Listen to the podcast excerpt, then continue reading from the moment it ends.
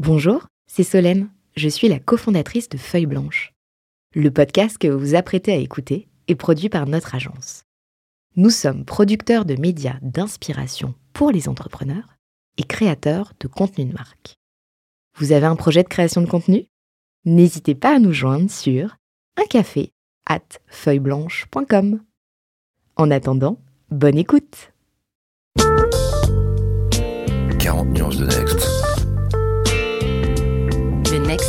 Next 40 comme vous ne l'avez jamais entendu, animé par Olivier Mathieu et Thomas Benzazon. Parce que vous entendrez encore trop peu de voix féminines parmi les dirigeants du Next 40, nous avons voulu avec Olivier et Thomas féminiser à notre manière ce palmarès des champions de la tech en proposant à leurs dirigeants de mettre en lumière une femme entrepreneur qu'ils admirent. Bonjour, je suis Solène Etienne, cofondatrice de Feuille Blanche et je vous propose de découvrir les 6 stars du Next 40. Une capsule clin d'œil au collectif du même nom porté par deux femmes entrepreneurs, Céline Lazorte et Tatiana Jama. Nous nous étions parlé en juin 2020 car mon invité d'aujourd'hui avait été choisi comme Sista par Jonathan Cherky, fondateur de Content Square. Et c'est depuis New York que Jonathan nous avait pitché Adapt Mon Web. Et j'ai le plaisir donc aujourd'hui d'accueillir à nouveau à mon micro et dans notre nouveau format de 40 nuances de Sista, Marion Ranvier. Salut Marion. Bonjour Solène. Alors Marion, quand on avait échangé, euh, tu étais, et tu es d'ailleurs toujours, la fondatrice d'Adapt Mon Web, et quelques mois plus tard, à l'automne 2020, Adapt Mon Web a été racheté par Content Square. Et tu es également aujourd'hui donc la déléguée générale de la fondation Content Square. Donc tu vas nous expliquer euh, tout ça. Oui. Et tout ce chemin. Euh, mais avant ça, je te propose cet exercice incontournable des entrepreneurs qui est le pitch. Oh mon oh mon. Alors Marion, Adapt Mon Web. Alors Adapt Mon Web, c'est parti d'un constat. Euh, on s'est rendu compte que dans le monde, plus d'un milliard de personnes sont en situation de handicap et ont des difficultés euh, à naviguer et à lire le contenu en ligne. Et à contrario, 70% du web n'est pas accessible. Pourtant, l'accessibilité numérique aujourd'hui, c'est régi par euh, des lois et des référentiels. Et pour qu'un site soit accessible, il faut qu'il soit codé avec euh, les 75 critères du référentiel américain ou les 106 critères du référentiel français. Mais même s'il y a des lois, les entreprises ne se mettent pas en conformité. Donc, on a eu l'idée de créer euh, qui est une technologie d'assistance qui permet aux utilisateurs finaux euh, qui naviguent sur les sites de personnaliser leur confort de lecture. Donc qu'est-ce que ça veut dire? Ça veut dire que finalement il y a un tableau de bord qui apparaît sur euh, le site quand notre techno est inséré sur le site web et que l'utilisateur final peut aller euh, modifier en temps réel la police, la taille de la police, travailler sur le contraste, activer une synthèse vocale. Tout ça pour avoir une meilleure lisibilité et une meilleure compréhension de ce qu'il lit en ligne. Et un meilleur accès aux informations également. Tout à fait. Tu as un background qui est pas euh, de développeur, tu as fait Du plutôt euh, une école de commerce, je Oui. crois. Comment on se lance dans ce sujet qui paraît très tech du coup? Euh, écoute, euh, finalement, par des rencontres, euh, moi je travaillais chez, chez Lagardère, c'était ma toute première expérience professionnelle sur la chaîne Gulli, la chaîne pour les enfants, et j'avais très envie de créer un projet entrepreneurial, mais avec un impact social. Et j'ai eu la chance euh, de, de, de rencontrer quelqu'un qui avait développé une plateforme d'aide à la lecture pour les élèves dyslexiques. Et étant moi-même dyslexique, ça m'a beaucoup parlé. Donc l'idée, c'était de créer un profil de lecture et d'adapter en fonction des documents numériques, euh, en fonction de ce profil de lecture. Euh, cette société était en, en- en mauvaise santé et donc euh, cette personne m'a proposé de, de reprendre en fait euh, cette boîte. Et donc en fait, le projet est d'abord parti d'une reprise d'entreprise. D'accord. Et je me suis rendu compte que euh, l'accessibilité était euh, beaucoup plus large que ça. Et finalement, si on pouvait adapter des documents numériques, pourquoi on ne pouvait pas adapter du web? Donc c'est euh, la transition s'est faite comme ça et puis après j'ai aussi été euh, très bien accompagnée parce que j'ai j'ai repris euh, du coup cette société avec mon papa qui lui avec un avait un background très très tech donc il m'a accompagnée et chapeautée sur cette partie technique pour que moi je garde la partie très stratégique et euh, opérationnelle et, et vision. Mais c'est intéressant parce que je ne savais pas que c'était une reprise à la Mhm. base. Oui, c'est une reprise à la base. Et tu t'imaginais euh, entrepreneur? Euh, oui, parce que finalement j'ai baigné là-dedans depuis toute petite. Euh, mon papa, entrepreneur, qui a monté pas mal de boîtes, je le voyais toujours avec plein d'idées dans la tête. Euh, oui, très rêveur et je me disais mais c'est génial, il a cette liberté au quotidien de pouvoir euh, créer des choses, euh, se, se, se, ouais, créer, créer des choses qui, qui, qui, lui parlent, où il a envie d'aller, de, de chercher des, des, nouveaux projets. Donc oui, j'ai envie de te dire que euh, j'avais envie, mais un, pro, un projet entrepreneurial avec un impact. Et ça, c'était vraiment quelque chose qui me tenait à cœur. Et dans la reprise, il y avait des collaborateurs? Qui était déjà là? Non, non. On a créé toute l'équipe. Euh, il n'y avait pas de collaborateurs. En revanche, tu reprends quand même euh, euh, bah, un passif, tu vois, avec bah, une boîte qui avait été créée en, en, en, 2015. Moi, je l'ai repris en 2018. Donc, tu vois, il y a quand même eu des choses. Donc, je me suis retrouvée à faire des salons où les gens venaient me voir en me disant ah bah vous êtes vous êtes Edodis? Et j'étais là oui et il y avait il y avait du coup un passif avec les, les, les anciens fondateurs et donc il fallait tout remettre à plat, comprendre ce qui avait été fait, comprendre ce qui avait été dit, euh, ce qui avait été dit aussi dealé en off, tu vois, et qui n'était pas vraiment, euh, euh, qu'on m'avait pas vraiment briefé sur le sujet. Donc effectivement, c'était assez. Euh, et comment on s'en sort de tout ça? Euh, écoute, j'ai eu pas mal de galères pour être transparente euh, parce que voilà, quand tu reprends une boîte, tu reprends euh, bah, tout, tout, tout, le package, tout le package. Euh, je crois qu'il faut remettre à plat tout ça. Et puis la chance que j'ai eue là-dedans, c'est de me dire que euh, j'avais envie de travailler sur un sujet. Donc c'était le sujet de l'accessibilité numérique et finalement le produit existant, bah, il y allait avoir un autre pendant, donc un, pro un produit B2B et un autre B2C. Et donc finalement de remettre tout à plat, de créer une équipe aussi, euh, de fédérer une équipe autour d'un sujet, parce que finalement, euh, euh, il faut aller leur pitcher aussi cette vision de où on veut aller, l'accessibilité numérique, on entend, on en entend de plus en plus parler, notamment avec les périodes de confinement qu'on vient de vivre. On se rend compte que laisser de côté 15% de la population aujourd'hui, c'est inacceptable. Mais en 2018, c'était encore un sujet peu connu. donc, pourquoi on se lance là-dedans et qu'est-ce qu'on veut vraiment faire avec tout ça? Et du coup, un changement de branding aussi? Un changement de branding, totalement, totalement. Et ça, comment ça se passe? Euh, bah, finalement, quand t'as la main, tu vois, tu tu tu as envie de donner un peu euh, ton identité. Euh, le, le, le, branding était plus par rapport aux marques. Comment on arrive à leur faire prendre conscience de cette notion d'accessibilité numérique, d'inclusion numérique, et comment on leur donne envie de travailler avec nous? Euh, parce que finalement, on était un peu intrusif, tu vois. On, on installait un, une ligne de code dans leur site et il y avait un plugin qui apparaissait sur sur leur homepage et sur tout leur site. Donc, comment aussi tu travailles avec les marques pour que euh, ce plugin ne soit pas vu comme euh, un, un, énième plugin que tu installes, mais plutôt comme quelque chose où les, les boîtes ont envie de communiquer dessus euh, et communiquer en, en externe sur ce sur cette mission inclusive et c'est sur voilà cette responsabilité euh, d'inclusion pour leurs utilisateurs finaux. Et hum, en termes de financement, comment vous avez fait au début? Écoute, au début, c'était des fonds propres. Euh, donc, euh, je crois que la, la vie d'entrepreneur, c'est, euh, c'est, il faut faire des paris, tu vois. Il y a, il y a un risque. Et donc, euh, au début, on a commencé en fonds propres. Et puis après, j'ai eu la chance de pas mal pitcher mon projet. Et on a, on avait gagné, on avait été lauréat d'un projet du CCH. on avait une très belle subvention à la clé. On a aussi une très jolie subvention de la région Auvergne-Rhône-Alpes pour continuer nos, nos développements sur une expérimentation d'usage. Donc voilà, ça passe aussi par là, mais euh, c'est vrai qu'au début, c'est, c'est, on, on, saute un peu sans parachute. c'est le propre de l'entrepreneur. C'est le propre de l'entrepreneur. Tes premiers partenaires, tu te souviens quand tu allais quand tu allais en rendez-vous? Oui, et d'ailleurs pour la petite anecdote, j'allais en rendez-vous avec une mallette euh, où dans cette mallette il y avait des lunettes qui simulaient en fait des troubles et notamment des déficiences visuelles. Parce que finalement toute euh, la complexité de l'accessibilité numérique, c'est que quand on n'a pas de troubles, ben on se rend pas compte euh, quelle est la difficulté quand on navigue en ligne.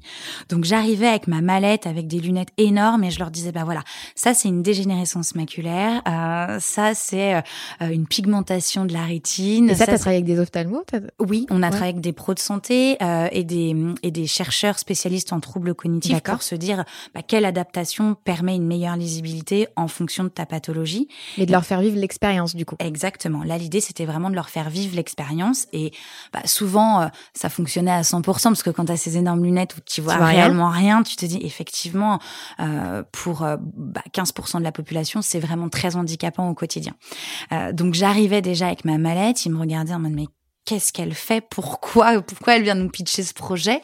Et puis après, du coup, euh, en, découlait une vraie conversation euh, sur pourquoi on lance ça et pourquoi les entreprises se doivent plus inclusives. Au-delà de euh, mettre leur site en conformité, c'est aussi, tu vois, pour aller chercher des nouveaux talents. Aujourd'hui, je trouve que les gens ont envie de bosser dans des, des sociétés qui ont une responsabilité sociale et qui communiquent dessus. Donc voilà, c'était un petit peu tout ce discours. Mais finalement, il y a trois ans, c'était un petit peu un peu précurseur, tu vois, sur certains sujets. Euh, donc donc voilà, je me rappelle, oui, effectivement, mes, mes premiers rendez-vous avec ma petite mallette et mes, et mes lunettes. Et euh, cette techno, tu l'as proposée principalement en France ou tout de suite, tu as proposé aussi euh, sur euh, d'autres pays? Euh, Principalement en France, mais j'ai fait le CES de Vegas en 2019 et en fait très vite, on a eu des demandes de sites américains et notamment du groupe Seb où on a équipé leur, leur, site type Tefal ou Roventa. Donc finalement, en fait, ça a été un peu nos, nos premiers clients, clients en plus français, mais du coup pour des sites US. Donc on a très vite équipé des sites euh, aux États-Unis aussi. Ta plus grosse difficulté avec ce projet au début? Euh, je pense que c'est d'ailleurs une difficulté qui persiste, c'est l'évangélisation. Euh, pourquoi, comment, pourquoi on se lance là-dedans et montrer finalement le, le bénéfice euh, d'avoir un web inclusif et accessible. Et je me rends compte, enfin tu vois, je suis toujours dans l'évangélisation du sujet, euh, même trois ans après. Donc c'est ce qui me motive aussi au quotidien. Mais c'est vrai que parfois c'est une difficulté parce que j'arrivais en rendez-vous, tout le monde j'étais très bien accueillie. Enfin, tu vois, c'est un, projet social. Euh, j'étais toujours très très bien accueillie, mais c'était pas une priorité. Tu vois, c'était pas on top des agendas euh, des, des, des dirigeants. Euh, et donc on me disait, euh, c'est magnifique, on vous recontacte, euh, on vous recontacte dans quelques mois. Et quand tu es une start-up, bah, finalement, pas le temps d'attendre non, quelques mois. Non, quelques mois, tu vois, ça peut être très long. Et parfois, c'était vraiment très très long. Et, et donc t'as as le champ, as le temps de, de, de, de, changer mille fois de modèle économique, peut-être le temps même de, de, de plus exister. Et du coup, ça, c'était une vraie difficulté, tu vois, de vraiment montrer l'importance et l'urgence aussi, tu vois, du sujet. Et, et d'ailleurs, dans ces rendez-vous-là, ton type d'interlocuteur, parce que intervient sur une techno, euh, sur du site internet. Donc on pourrait penser euh, au directeur marketing, on peut penser au DSI, on peut penser aux dirigeants, mais on peut aussi penser aux responsables RSE. Euh, du coup, tu, tu tapais à quelle porte? Ben, Un peu toutes les portes. Et c'est effectivement aussi une difficulté, c'est que tu as beaucoup de personas. Comme tu es une techno, euh, que tu t'intègres sur un site, tu peux parler à la DSI, tu peux parler aussi effectivement euh, euh, aux responsables RSE j'ai même parlé une fois euh, au médecin du travail. Donc tu vois, pour te dire, ah oui. Euh, et en fait, ça dépend vraiment de l'organisation aussi de la boîte. Mais c'était une difficulté supplémentaire. Supplémentaire, ouais. En termes de développement business. Tout à fait, tout à fait. C'était une difficulté supplémentaire. Et tu as réussi à identifier ceux qui étaient principalement décisionnaires sur ce sujet-là ou au final, vraiment, ça dépendait de l'organisation d'entreprise. Vraiment, ça dépend de l'organisation de l'entreprise. Après, de plus en plus, tu vois, tu as aussi euh, euh les product managers qui s'intéressent euh, de plus en plus à ces sujets et qui peuvent aussi être décisionnaires ou en tout cas parler aux bonnes personnes dans la dans la boîte. Mais c'est encore un dilemme de tous les jours, même aujourd'hui. D'identifier le bon interlocuteur. Exactement. Donc, si vous écoutez ce podcast, n'hésitez pas, n'hésitez pas à les contacter. en préparant ce podcast, je suis tombée sur euh, un témoignage que tu avais partagé et que tu avais reçu, que je vais lire qui disait C'est avec beaucoup d'émotion et de gratitude que je t'écris ces quelques mots. Je viens de me connecter et de faire un premier essai de lecture sur la plateforme et les mots me manquent. Je crois que c'est la première fois de ma vie que j'arrive à lire sans que cela ne me coûte en fatigue et ne me demande de surconcentration. Comme si j'arrivais à percevoir ce que c'était de lire sans trouble dyslexique. Il s'agit là d'un électrochoc positif avec une forme de légèreté d'exécution qui se dessine en arrière-plan magnifique témoignage. Je m'en rappelle, je m'en rappelle très bien. Euh, et finalement, je, je crois que je, je, je, je fais ça pour recevoir, tu vois, enfin pas pour recevoir, mais en tout cas pour véhiculer ce message et me dire que euh, ce qu'on crée au quotidien, eh bien ça change réellement la vie euh, de personnes et ça leur permet de retrouver le plaisir de lire euh, et ça leur procure ces sensations de lecture. Et, et pour l'anecdote, cette personne, je crois que c'est une personne qui est en poste, qui a plus de 40 ans aujourd'hui et qui m'a dit voilà j'ai toujours eu des difficultés dans mon parcours scolaire et si j'avais eu une techno comme ça lors de mes études, ça aurait considérablement changé ma vie. Et c'est vraiment ce que j'ai envie de véhiculer comme message parce que euh, les personnes en situation de handicap sont souvent stigmatisées. Tu vois, on parle de dyslexie. Un dyslexique est souvent catalogué comme cancre, tu vois, mis au, fond de la classe en disant, mais toi, t'as des, as des difficultés de lecture, tu, tu comprends pas. Et en fait, non, pas du tout. Euh, si on a des difficultés de lecture, on peut même pas lire l'énoncé. Donc, comment tu veux qu'on réponde à la question euh, Et donc, finalement, euh, ma mission aujourd'hui, c'est de donner euh, euh bah, le, le, le, le plein potentiel académique pour que ces personnes vraiment puissent euh, bah, réussir euh, leur euh, leur parcours scolaire. Euh, et puis aussi retrouvent le plaisir de lire. Ce que j'avais entendu un jour un ministre de l'éducation dire il faut prôner le plaisir de lire. Oui c'est magnifique mais quand on a des difficultés de lecture comment on fait euh, lire finalement? C'est c'est c'est horrible pour eux. Donc qu'est-ce qu'on crée pour les embarquer avec nous et pour leur redonner le vrai plaisir de lire? Alors on va peut-être en parler juste après avec notamment euh, la fondation parce que je crois que vous intervenez notamment au niveau des écoles et des universités. Est-ce que c'est quelque chose que faisait déjà euh, Adapt Mon Web? Avant la fondation et on va y venir. Oui, en tout cas, euh, la, la, société que j'avais repris qui s'appelait Edodis faisait déjà un petit peu euh, ce, ce, ce, travail de sensibilisation auprès des établissements scolaires. Euh, mais là, finalement, avec le projet de la fondation, on souhaite aller beaucoup plus loin.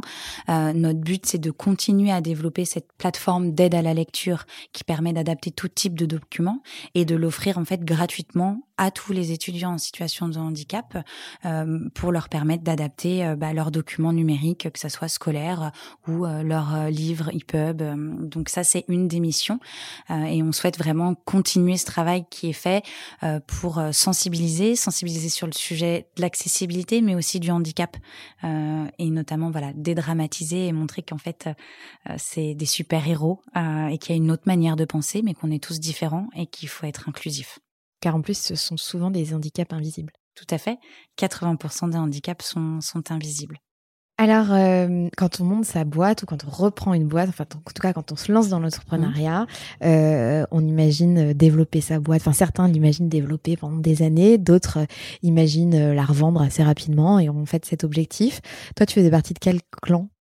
Moi, je me posais pas trop de questions. Euh, je crois que j'avais une, une, vraie vision d'où je voulais aller. C'était voilà rendre le web accessible pour tous. Euh, je m'étais pas vraiment posé la question. Euh, j'avais envie de continuer à développer ce projet qui aujourd'hui c'est une cause, tu vois, que que je porte. Donc, pour être hyper honnête, je m'étais pas trop posé cette question. Et donc, un jour, un jour, il y a la rencontre avec Jonathan Cherki. Tu nous racontes? Oui, tout à fait. Euh, rencontre avec euh, avec Jonathan Cherki, euh, qui s'est fait à l'intermédiaire de d'une personne qui bosse déjà chez chez Content Square. Et pour la petite anecdote, euh, je déjeunais avec cette personne et j'allais pitcher après euh, mon projet au CCH pour avoir une subvention. Et lors de ce déjeuner, je lui dis est-ce que je peux te faire mon pitch, s'il te plaît, comme ça tu me conseilles un peu, tu tu me donnes tes tes retours. Et donc je fais mon pitch. Cette personne me dit voilà, c'est parfait. En revanche, je vais te mettre en contact avec avec Jonathan puisque je pense vraiment qu'il y a des choses à faire avec Content Square. Et là, je me dis, génial, on va faire un partenariat commercial avec Content Square. C'est, magique. On va pouvoir, voilà, euh, continuer à développer, surtout Content Square, 700 euh, clients à travers le monde, 700 clients prestigieux. Donc, je me suis dit, on va pouvoir vraiment accélérer dans euh, l'implémentation de notre techno d'assistance. Et donc, le premier call avec Jonathan se passe. Euh, et puis, en fait, très vite, je me rends compte que euh, Jonathan souhaite aller plus loin que juste un partenariat commercial. Et donc, euh, on signe un NDA et on va plus loin dans une discussion en se disant il y a une vision commune. Euh, Content Square travaille sur l'expérience utilisateur et finalement l'accessibilité fait partie prenante de l'expérience utilisateur. Et donc euh, on, on, en discute, on en discute longuement puisque c'était quand même assez nouveau euh, enfin pour Content Square ce sujet de l'accessibilité. Et puis euh, je, je, dis aussi à Jonathan, mais qu'est-ce qu'on fait de, de, de, mon projet à destination des étudiants? Enfin, ma techno B2B, je comprends très bien l'intégration pour les clients de Content Square. En revanche, mon, mon autre projet, je je vois pas où on peut aller. Et là, Jonathan me dit, on va créer une fondation, on va parler euh, du sujet de l'accessibilité numérique pour tous et on va offrir toutes ces technos d'assistance gratuitement. Et on va travailler pour que le web devienne vraiment un espace inclusif et vraiment un web accessible pour tous. Et là, je me suis dit, euh, ok, je lui fais confiance et euh, j'y vais parce que l'aventure, l'aventure me semble magique et je crois que il faut savoir saisir des opportunités. Et là, c'était clairement une opportunité de dingue. C'est clair. Et donc ça, euh, donc en octobre 2020, Oui. euh, l'annonce est officielle. Oui. Et euh, avec ton équipe, hein, vous rejoignez la grande licorne Content Square. Alors comment ça fait quand on est six et que on arrive euh, chez Content Square? Euh, c'est vrai que c'est particulier. On est six et on passe à plus de 1000 collaborateurs. Euh, mais c'est là où on se rend coup, il y a beaucoup plus de collègues et de parties de baby-foot possibles. Exactement, il y a beaucoup plus de parties. Mais on était encore confinés, tu vois. Donc finalement, les parties de baby foot, on les fait que maintenant. Euh, non, effectivement, c'est une sacrée aventure. Euh, c'est là où on se rend compte que la culture d'entreprise est hyper importante. Euh, et chez Content Square, euh, il y, a, y a une vraie culture d'entreprise. Donc euh, on a tout de suite été très bien onboardé euh, et on a fait quelque chose aussi. On a fait un séminaire euh, avec des équipes de Content Square et mes équipes où on a travaillé sur une vision commune, une raison d'être commune et du coup un master plan commun en se disant ok quelle est notre short term vision? Où on veut aller ensemble? Quelle est la mid term quelle est la long term et ça en fait ça a fédéré les équipes parce que chacun finalement sa pierre à l'édifice. Et on arrivait vraiment à à co-construire une vision commune sur ce sujet de l'accessibilité. En revanche, après, c'est vrai que dans les faits, ça a été compliqué parce que je te parlais d'évangélisation, donc là, il a fallu euh, évangéliser les équipes en interne euh, sur ce sujet-là, euh, commencer à, à créer une offre pour les clients aussi de Content Square sur le sujet de l'accessibilité. Donc, il faut mettre aussi tout le monde d'accord. Euh, donc, il faut parler à toutes les parties prenantes. Donc, ça prend énormément de temps, euh, mais finalement, c'est euh, c'est hyper bénéfique. Et quand tu vois, je vois Lucie Buisson, qui est la CPO de Content Square, euh, qui aujourd'hui porte pleinement et véhicule pleinement ce, ce message d'accessibilité numérique, euh, c'est magnifique parce que du coup, tu arrives à embarquer aussi les gens avec toi sur ce sujet et finalement, ça c'est ça c'est assez magique. Comment toi, tu as préparé tes équipes à ce changement? C'est c'est une bonne question. Euh, J'en discutais au, au, au moment de l'intégration et comme Content Square avait déjà racheté des entreprises, je, je leur ai dit comment vous avez fait? Et donc on me dit, euh, bah nous la dernière fois, euh, les, les, les anciens fondateurs euh, ont expliqué le, le changement de gouvernance, puis nous on était dans l'autre salle, puis à un moment donné quand ils ont fini leur rendez-vous, on est rentré en disant bah bonjour, on est les nouveaux repreneurs. Et là, je me suis dit, ou non, moi, ça va pas fonctionner avec mes équipes. Euh, on est six, euh, on est hyper proches. Puis mine de rien, on, on partageait un open space. Enfin, ils voyaient bien qu'il y avait des choses qui se passaient, que j'étais peut-être moins disponible pendant toute la période de, de négo. Et, et, là, on m'a laissé finalement beaucoup de liberté. On m'a dit, écoute, Marion, c'est toi qui connais tes équipes, euh, donc euh, bah, fais, fais-le comme tu le sens. Euh, donc moi, j'ai eu euh, l'envie de, de qu'on se retrouve autour d'un déjeuner. Et là, je leur ai dit que voilà, il y a des choses qui se passaient et que, que potentiellement, voilà, on avait un repreneur, mais que c'était pour une nouvelle aventure et une très belle histoire, et qu'on continuait à travailler sur le sujet de l'accessibilité numérique. Et là, spontanément, j'ai un de mes développeurs qui me dit, je sais qui c'est. Et là, je me dis, alors Et en fait, euh, comme j'étais l'assistante de Jonathan dans 40, dans 40 nuances de Next, et bien là, il me dit, bah, c'était la, la de Jonathan Cherki, je suis sûre que c'est Content Square. Et donc là, euh, je sais, tu vois, le, le non-verbal a parlé pour moi, et je me suis dit, euh, oui, écoute, c'est Content Square, c'est vrai, alors qu'est-ce que vous en pensez? Et donc là, c'était génial parce qu'on a pu en discuter, et on a pu, voilà, euh, moi aussi, j'ai pu les rassurer, parce que ça peut faire peur aussi de passer bah, de 6 à plus de, de 1000. Euh, et, et, en fait, c'était hyper bénéfique et je crois que les, les, équipes ont apprécié aussi cette transition en douceur et de leur montrer que voilà, on est encore une, une équipe. Et c'est vrai parce qu'aujourd'hui, c'est un projet intrapreneurial, tu vois, euh, au sein de Content Square.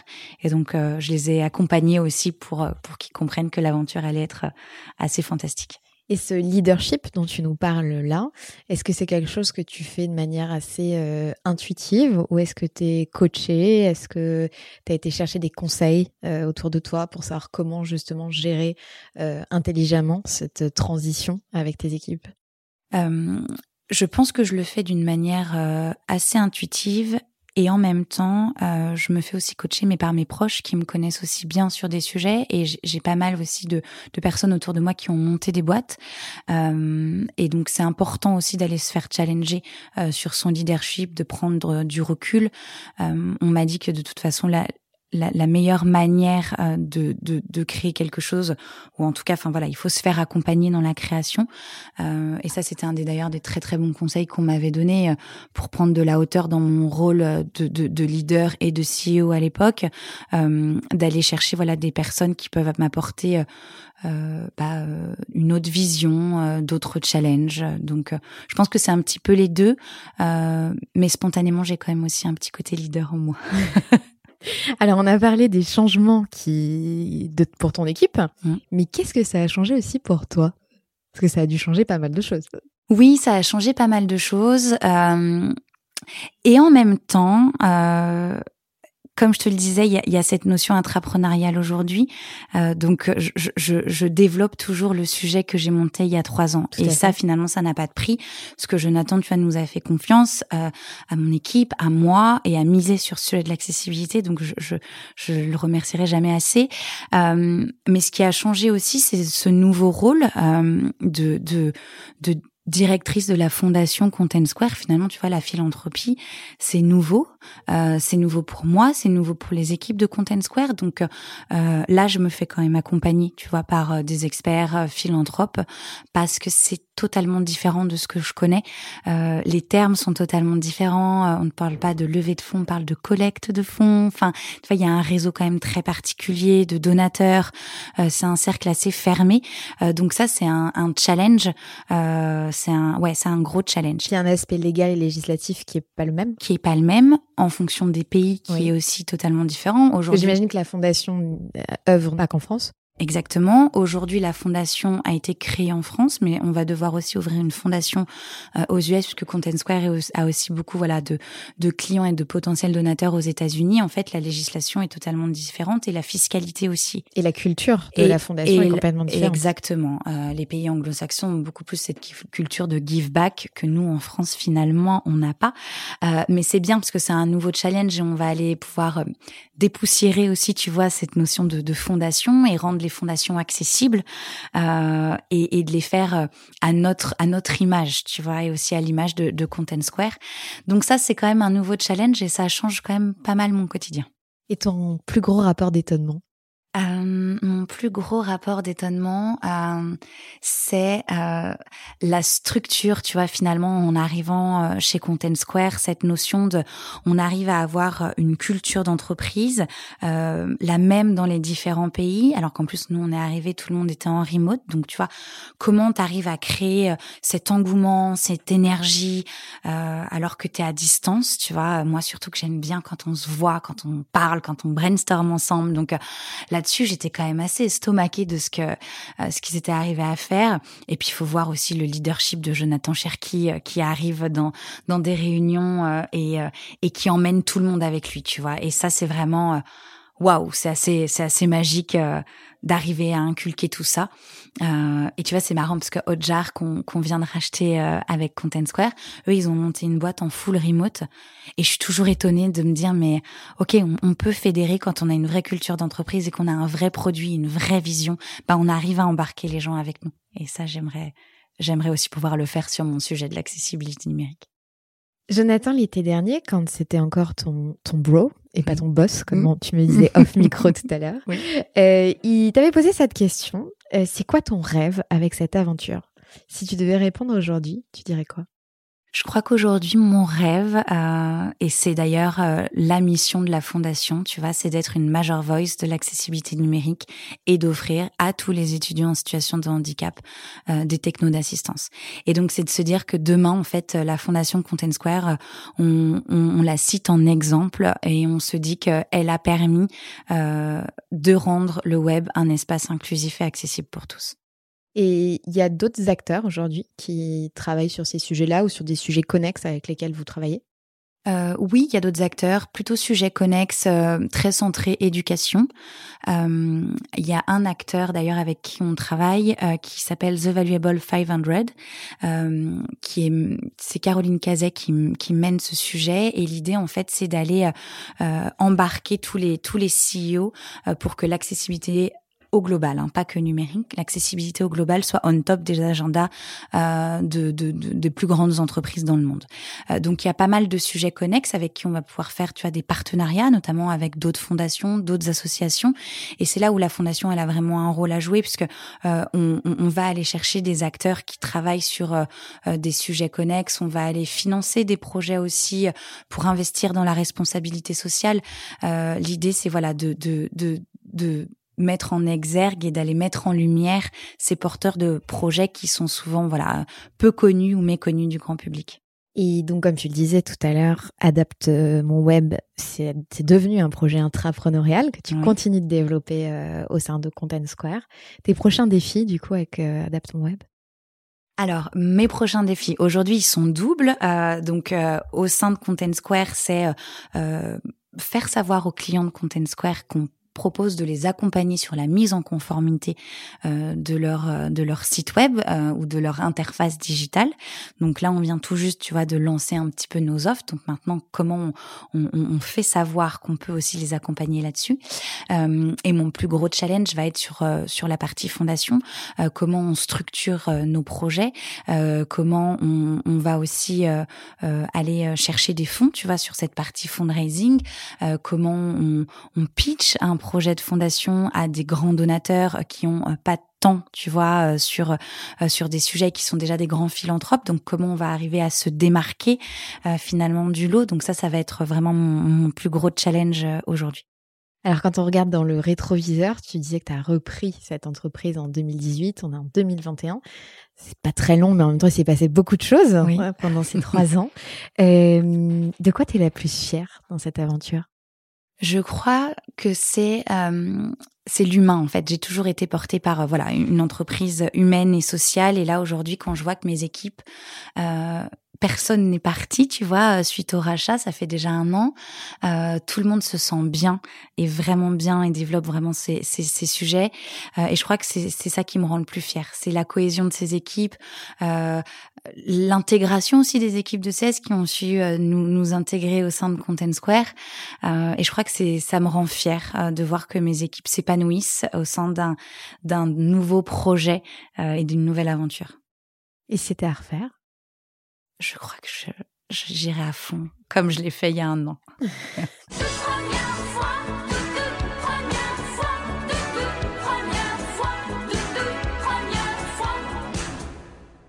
On aime bien parler dans 40 nuances de Sista des premières fois d'entrepreneur. Ton premier dilemme? Mon premier dilemme, euh, eh bien, c'était dans le cadre de cette reprise, tu vois, c'était de se dire est-ce qu'on garde deux produits? Parce que enfin, souvent on te dit euh, il faut pas trop se diversifier, il faut que tu aies une verticale, un produit.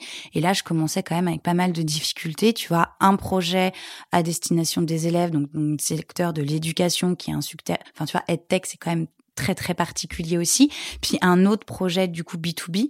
Et à un moment donné, mon dilemme était de me dire, euh, est-ce que j'en choisis plutôt qu'un autre.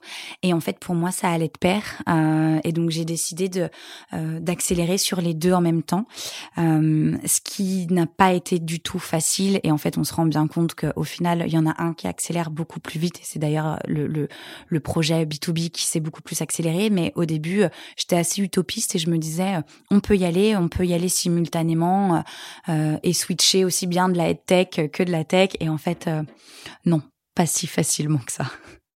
Et ton premier fail? Euh, mon premier fail, euh, c'était euh, sur un rendez-vous, un tout premier rendez-vous où j'allais pitcher euh, chez un gros client et donc bien sûr euh, la question de qui est vos clients aujourd'hui et qui vont faire confiance. Et là je me suis dit mais il faut que je les embarque avec moi et si j'ai pas des noms à citer bah ça ça ça n'ira pas et donc bah je me suis avancée sur des sujets qui n'était absolument pas signé, voire euh, au tout prémisse, tu vois, les discussions n'avaient même pas débuté. J'ai dit oui, oui, ils nous font confiance, ils viennent avec nous, euh, alors que c'est pas du tout vrai. Je pense que l'interlocuteur en face s'est dit, hum, il y a peut-être un petit peu de bullshit là-dedans. T'as signé avec lui au final? Oui. bon bah alors. Tu vois. Le conseil qu'on t'a donné et que tu n'as pas suivi. Euh, d'arrêter de sourire c'est très bizarre comme conseil, mais je suis, je suis quelqu'un qui sourit beaucoup. Euh, déjà toute petite, euh, j'avais euh, voilà une, une, une, famille où voilà le, le sourire euh, c'est c'est vecteur de, de, beaucoup de choses. Et, et donc je, je, souris tout le temps et on m'a dit un jour peut-être que tu devrais moins sourire parce que finalement on, va peut-être se dire que t'es que tu connais pas très bien ton sujet ou que t'es pas à l'aise dans le sujet. Et je me suis dit mais mon dieu mais pourquoi est-ce qu'on me donne ce conseil là enfin je c'est ce sourire c'est moi et et je vois pas pourquoi je suivrais ce conseil je le trouve totalement nul T'as bien fait de pas le suivre. Le conseil du coup que tu n'aurais pas dû suivre euh, D'embaucher quelqu'un de très spécialisé dans mon sujet. Euh, enfin, au début, quand on se pose les questions du recrutement, on me dit voilà, il faut, il faut avoir un, un process de recrutement. Il faut que tu te fasses accompagner par des gens qui connaissent très bien le sujet de l'accessibilité. Euh, et finalement, ça, ça a été un peu un fail puisque je me suis fait accompagner de quelqu'un, mais qui n'avait pas cette vision tech et innovation. Et avant tout, euh, il fallait qu'on arrive à embarquer sur une vision, tu vois, nos clients, en leur montrant que euh, on avait un produit tech. Euh, et donc voilà, c'était un sujet que c'est un conseil où je me suis dit, je, je, je, je pense qu'il vaut mieux que je m'entoure de gens avec qui j'ai une vraie appétence et une, un, un, vrai projet commun versus quelqu'un qui est très spécialisé dans un domaine, mais qui m'accompagnera peut-être pas là où je veux aller le meilleur conseil que toi, tu pourrais donner je, je pense qu'il faut, euh, il faut se lancer. Il faut pas avoir peur. Effectivement, l'entrepreneuriat c'est un risque. Euh, l'entrepreneuriat social parfois encore plus. Mais je pense que euh, quand on parle avec le cœur, euh, ça se ressent. et je pense qu'il faut aller, il faut aller au, au bout de ces initiatives et en tout cas ne pas avoir de regrets. Et je pense que ça c'est un vrai conseil que j'aurais envie de donner aux entrepreneurs de demain. Allez relaxez-vous. Et maintenant, on parle de vous On aime bien, dans 40 nuances de Next et donc dans 40 nuances de Sista, mieux connaître les femmes et les hommes qui se cachent derrière ces entreprises et ces belles réussites d'entreprise. Du coup, Marion, si je te dis cours d'école, tu me réponds quoi? Je te réponds euh, Col Claudine. Et donc, il était jamais taché et il restait toujours impeccable Oui, bah, presque, presque. Non, non, j'étais très studieuse et, euh, et toujours tirée à quatre épingles. J'ai une maman, voilà, qui, qui aime beaucoup la mode et qui m'habillait toujours euh, très bien avec mes petits cols Claudine, très, très propres sur moi. Donc, euh, tu faisais attention aux jeux dans la cour d'école? Un peu. Et en même temps, j'étais un peu un garçon manqué. Donc, elle s'est très vite rendue compte que, bon, ça fonctionnerait pas très longtemps, tu vois, l'école Claudine.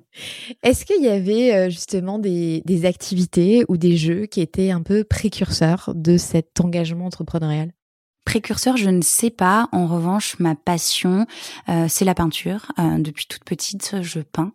Euh, et c'est euh, d'ailleurs euh, ma maîtresse d'école qui avait dit à, ma mère, je, crois qu'il faut lui faire prendre des, cours de, de, de dessin puisqu'elle a un petit don. Tu sais, les, enfants, ils dessinent toujours les, petits bonhommes avec des barres. Et ben moi, c'était un, un, vrai bonhomme avec des dames qui avaient toujours des bracelets, qui étaient très bien maquillées. Enfin, tu vois, j'aimais bien, j'aimais bien vraiment dessiner aller dans quelque chose de, de, très visuel et très concret. Et donc j'ai pris des, des cours de, de, peinture et je me suis vraiment trouvé une vraie passion qui m'a accompagnée d'ailleurs euh, euh, bah, jusqu'à jusqu'à l'école de commerce où après j'ai moins eu le temps de continuer euh, cette passion-là. Mais c'était un moment où, où je ne pensais qu'à moi. Euh, et j'étais face à ma toile, tu vois, il y avait vraiment une rétrospective où, voilà, ça, ça me faisait beaucoup de bien. Et t'as pensé à en faire un métier à un moment?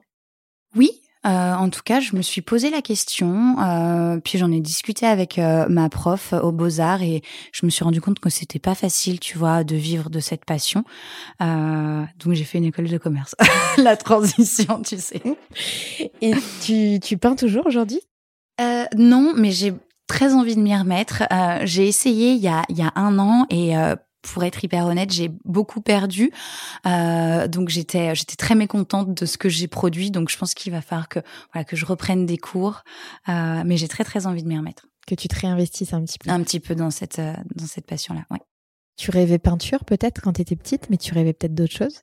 Euh, je rêvais d'être avocate. Euh, J'avais une passion euh, pour ce métier. Pourquoi? J'avais une passion pour la enfin défendre euh, défendre son prochain euh, euh, se dire que finalement le droit français on est présumé innocent donc comment on va aller tu vois travailler construire sa plaidoirie. Enfin voilà ça m'attirait énormément et j'avais fait mon mon stage au collège avec avec une avocate au pénal et j'avais été subjuguée par cette profession. Voilà donc je, je je rêvais je rêvais d'être avocate. Et finalement non pas du tout. Non tu défends d'autres d'autres sujets. Je défends d'autres causes. Oui. Alors tu nous as parlé de ton papa euh, qui était entrepreneur. Il y avait d'autres sources euh, entrepreneuriales autour de toi d'inspiration? Euh, oui, euh, mais mais cette source-là, enfin mon papa a quand même été euh, vraiment euh, le, le, le, premier à me véhiculer finalement cette passion et cette liberté de l'entrepreneuriat. Euh, J'ai la chance d'avoir plein d'amis autour de moi qui ont aussi monté des sociétés. Euh, et donc on se challenge aussi beaucoup euh, mutuellement. Euh, et donc finalement oui c'est euh, c'est intéressant de pouvoir discuter avec ses pairs sur ces sujets-là. Euh, et quand on est bloqué de se dire viens on s'en parle on parle de toute autre chose mais on met sur la table une problématique euh, tu vois plus que euh, le, le, le, sujet euh, le sujet qui me pose problème mais la problématique au sens large. En prenant aussi en compte ta personnalité qui tu es comment tu vas exactement, gérer. Exactement exactement. Et eux me connaissent bien. Donc mm. ils voient aussi que la notion humaine ressort aussi dans beaucoup de ces problématiques là comment tu gères l'humain et que et ça c'est quelque chose auquel je fais très attention aussi. Mais mais oui globalement pour moi l'entrepreneuriat c'est du partage. Donc il faut il faut discuter euh, il faut aller se faire challenger. Euh, et j'ai eu la chance d'être aussi euh, accompagnée par des entrepreneurs qui m'ont aussi porté et mis sous leur aile en disant voilà Marion n'hésite pas, contacte-nous. et là c'était dans le cadre de, de réseau, c'était dans, le cadre de réseau, dans le cadre de réseau. Et ça c'est très important d'ailleurs quand on se lance aussi de de, de faire partie de réseau, que ce soit Fondation Réseau Entreprendre, euh, des, des, des, fondations, enfin EdTech, où du coup j'avais vraiment des problématiques plutôt basées sur EdTech et euh, pouvoir discuter avec son réseau et remettre en perspective ces problématiques-là, euh, c'est très important. Riche d'enseignement. Très riche d'enseignement. Que souvent, en fait, les jeunes entrepreneurs, les early euh, entrepreneurs, se disent ah j'ai pas trop parlé de mon projet. Euh. Toi là, ce que tu dis, c'est plutôt parlez-en un maximum. Parlez-en un maximum. Alors oui, euh, bien sûr, il y a toujours cette notion de concurrence où parfois ça peut être très difficile de parler d'un projet qui est vraiment en early stage. Mais non, moi je pense qu'il faut en parler et puis il faut aller se faire challenger parce que moi quand je travaillais sur mon business model, mais tu t'imagines pas combien de business model. Enfin, tu vois, j'ai réfléchi à plein de choses différentes et si tu te fais pas le challenger, enfin, on est tellement plus, on, est, on fonctionne tellement mieux à, à plusieurs, tu vois. Donc moi je pense qu'il faut au contraire en parler, euh, se faire entourer et se faire challenger ses idées. Parce que si on n'est pas challengé, on part souvent dans la mauvaise direction. Est-ce qu'il y a des gens, euh, alors Jonathan, on a compris qu'il en faisait partie, mais euh, d'autres personnes qui ont marqué comme ça ton parcours et dont tu voudrais nous parler? Oui, euh, j'ai le j'ai le père d'une amie euh, qui euh, qui est un grand entrepreneur qui a qui a monté une très très belle PME euh, qu'il a revendue entre temps et lui il a toujours été de très bon conseil et il m'avait d'ailleurs dit Marion si tu te lances dans ce projet d'accessibilité numérique tu dois incarner en fait ton message. Euh, tu dois incarner bah cette personne dyslexique qui a du mal à avoir accès à l'information. Tu dois connaître sous le bout des doigts tes chiffres et tu dois euh, euh, porter ce projet euh, comme une cause. Et au début, je m'étais dit oui, c'est effectivement, mais ça me semblait, tu vois, hum, difficile tout de suite à mettre en place. Et en fait, tu te rends compte que quand tu es tellement porté par ton projet, en fait, ça vient à toi spontanément, et qu'en fait, ce projet devient ta cause, mais sans sans rien faire, juste en la défendant au quotidien. Quand tu dis ça, c'est que au départ, quand il te le dit, t'intellectualises. T'intellectualises. Son, son conseil. Exactement. Et, tu sais pas. ça fait un peu flipper de oui, dire. tu te dis, mais comment je vais être Je vais pas forcément me mettre en avant. Euh, comment je vais être cette personne. Exactement. Parce que j'ai envie qu'on parle du projet, tu vois, et pas de moi. Et donc j'étais là. Je comprends, j'intellectualise et, je, je, comprends vraiment le message. En revanche, euh, moi, je veux qu'on parle de mon projet. Je veux pas qu'on capitalise sur moi. Et en fait, tu te rends compte que le porteur de projet est aussi tout important. Euh, pour véhiculer ce, ce, ce, message, en tout cas le projet en tant que tel. Et surtout en début de projet. Et surtout en début de projet. Exactement. Ils sont très associés aux entrepreneurs et aux personnes qui les portent. Exactement. Comment tu fais pour te ressourcer? Où est-ce que tu vas repuiser ton énergie? Dans ma famille. Enfin, j'ai un petit garçon de deux ans. Euh, qui me prend aussi beaucoup de temps. Hein. Enfin, tu connais euh, ce, ce, ce, ce, rôle de maman, euh, mais finalement, euh, euh, c'est magnifique de le voir grandir et de voir sa vision des choses, son appréhension du monde. Et je crois que c'est vraiment des moments où j'arrive, j'arrive je, à déconnecter. Parfois, je me force aussi, tu vois, à déconnecter pour être pleinement disponible pour lui. mais c'est là où j'arrive à, à, me ressourcer.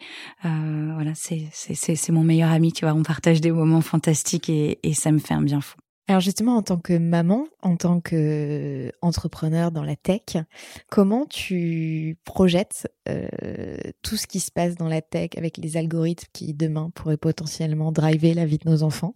Euh, On a un podcast qui s'appelle Philosophie où on interviewe des, des, jeunes de 7 à 18 ans sur leur rapport au digital en disant ben dans certains cas ils le subliment, dans d'autres cas ils le subissent. Mmh. Et c'est aussi des questions euh, de société finalement. Oui, tout à fait. Euh, dans certains cas, ils le subliment et d'autres, ils le subissent. Et je pense que là-dessus, euh, l'évangélisation et la communication, euh, de, de, de, d'avoir un message, de, d'expliquer finalement euh, comment on peut sublimer ce réseau-là. Euh, euh, on peut avoir accès finalement à tout un tas d'informations, à tout un tas de personnes qui peuvent nous accompagner.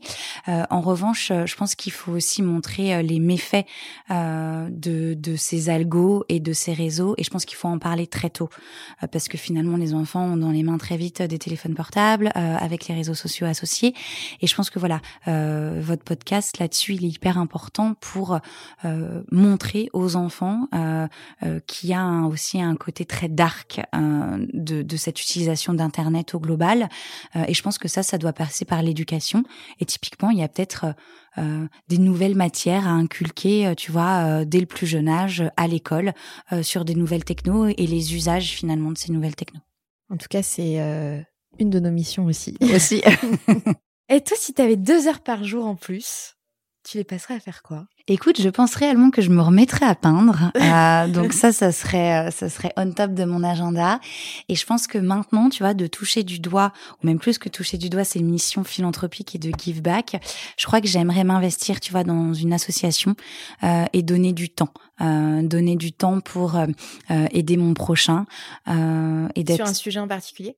Peut-être un sujet qui est un petit peu différent de ce que ce que ce que je prône au quotidien tu vois euh, à un moment donné je m'étais renseignée pour faire tu vois des maraudes euh, essayer de voilà d'accompagner aussi euh, des personnes qui sont en, en, en, fracture de notre société qui sont un petit peu lésées et de se dire comment on, on, on les accompagne euh, euh à se réhabiliter, à se sociabiliser avec notre avec notre monde qui va très très très très vite, euh, ou alors accompagner des seniors. Je sais pas, tu vois, c'est assez flou, mais je crois que j'aurais envie de, de, de donner plus de temps euh, aux autres et en tout cas de donner mon temps aux autres. Et du coup, quelque chose qui est très ancré dans le réel.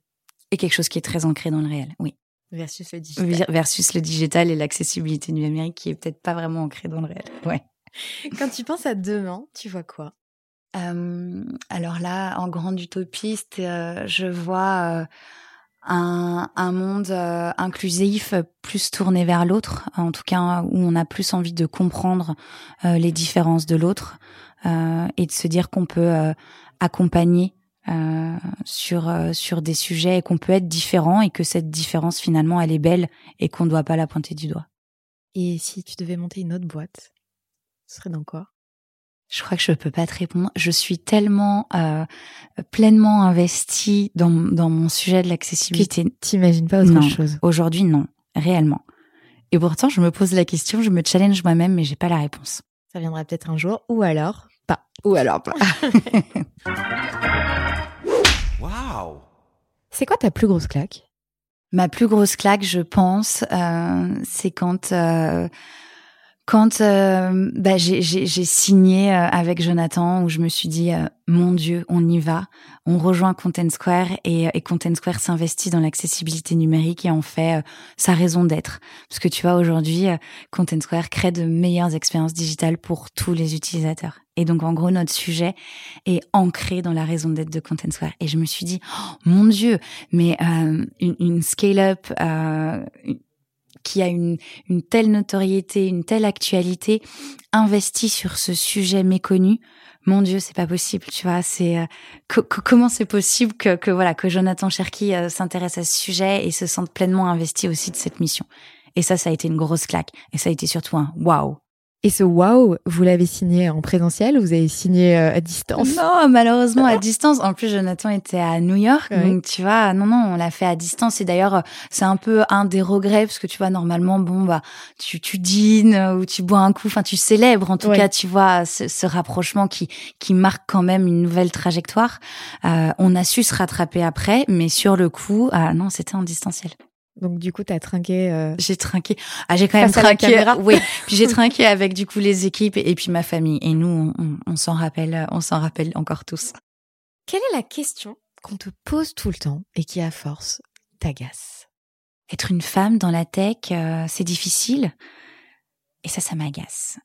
Ouf, je te l'ai pas posé. Ouf.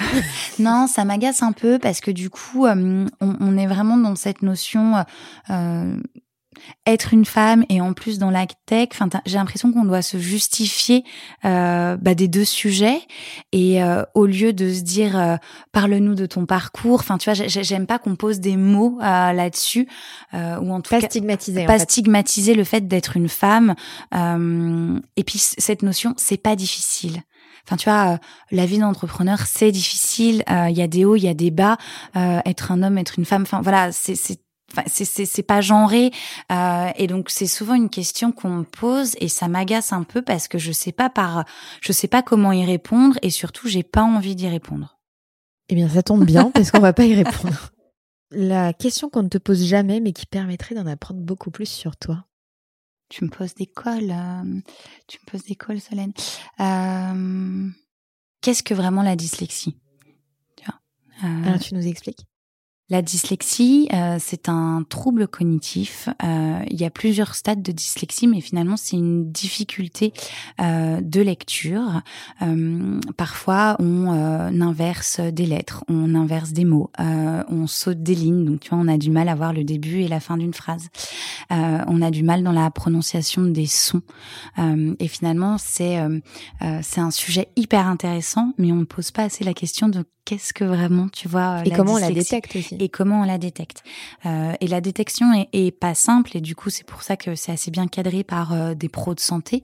Euh, mais c'est finalement aussi comment on accompagne cette dyslexie parce que euh, c'est juste une difficulté de lecture euh, et aujourd'hui grâce au numérique on peut faire plein de choses.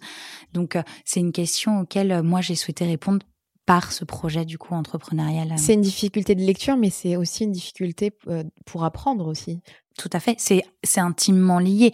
Finalement, euh, bah, ça, ça, ça, découle en difficulté d'apprendre puisque ta difficulté de lecture ne te permet pas d'avoir la meilleure compréhension de ce que tu lis. Ou tu mets beaucoup plus de temps que les autres pour intégrer euh, les choses, etc. Exactement. J'imagine que du coup, l'épreuve de poésie doit être aussi compliquée pas simple, effectivement, mais tu vois, il y a pas mal de, de célébrités, euh, d'ailleurs euh, de, de, grands entrepreneurs euh, dyslexiques, notamment Richard Branson, tu vois, de Virgin. Et ce qui est génial, c'est qu'il en parle ouvertement et qu'il prône, tu vois, ce, ce super pouvoir ou en tout cas cette manière de voir d'autres choses. c'est les dyslexiques, on, on, voit, on est très imagé, tu vois, donc du coup, effectivement, on, on, on perçoit, on perçoit d'autres éléments et d'autres choses. On arrive vers la fin de cet euh, entretien. Si toi, tu avais dû choisir une sista, tu aurais choisi qui? Alors, euh, je choisirais Valentine Colomb, euh, qui est cofondatrice de Rodonné. Et Rodonné, c'est une solution digitale qui permet aux marques et aux enseignes de mode d'encourager et de récompenser les dons de textiles de leurs clients. Et du coup, euh, Valentine a monté ça avec euh, Alexis. Et je trouve ce projet euh, d'économie sociale et circulaire assez, assez fantastique. Eh bien, super pour ce coup, de projecteur. on ira voir. En attendant, Marion, mille merci pour merci cet échange, pour ce sourire. Merci. Et pour cette bonne humeur. Et bah, longue vie à Adaptement Web. Oui, merci. Et à Content Square, du coup. Et à Content Square, bien sûr. merci.